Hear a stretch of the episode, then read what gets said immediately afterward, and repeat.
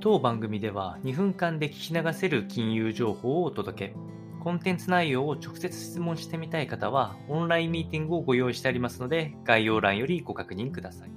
本日のテーマは、保育園休園問題。最も影響が高いのは30代女性という現実。こちらについてお話をしていきたいというふうに思います。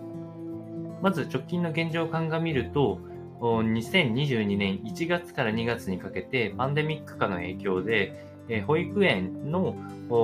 感染する子どもたちが増えた結果、そこに付随して、同居する家族への濃厚接触者の増加によって、え休園を余儀なくされる保育園所の場所が増えたということで。え全国規模でいうと800万箇所に、え800箇所ですか、東京でも増えてきている中で、特に好影響を受けたのが30代女性、こちらの方々が東京のオフィスへの出社という割合が大幅に減少した、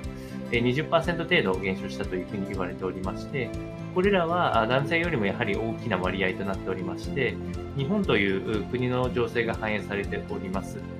えー、先進国比で2倍以上の家事家事労働への参加が多い女性の方々の影響がやはり大きかったということで、まだまだ育児休業などの取得が伸び悩む日本の現状が反映されていると思いますので、参考にこのデータをお伝えをいたしました。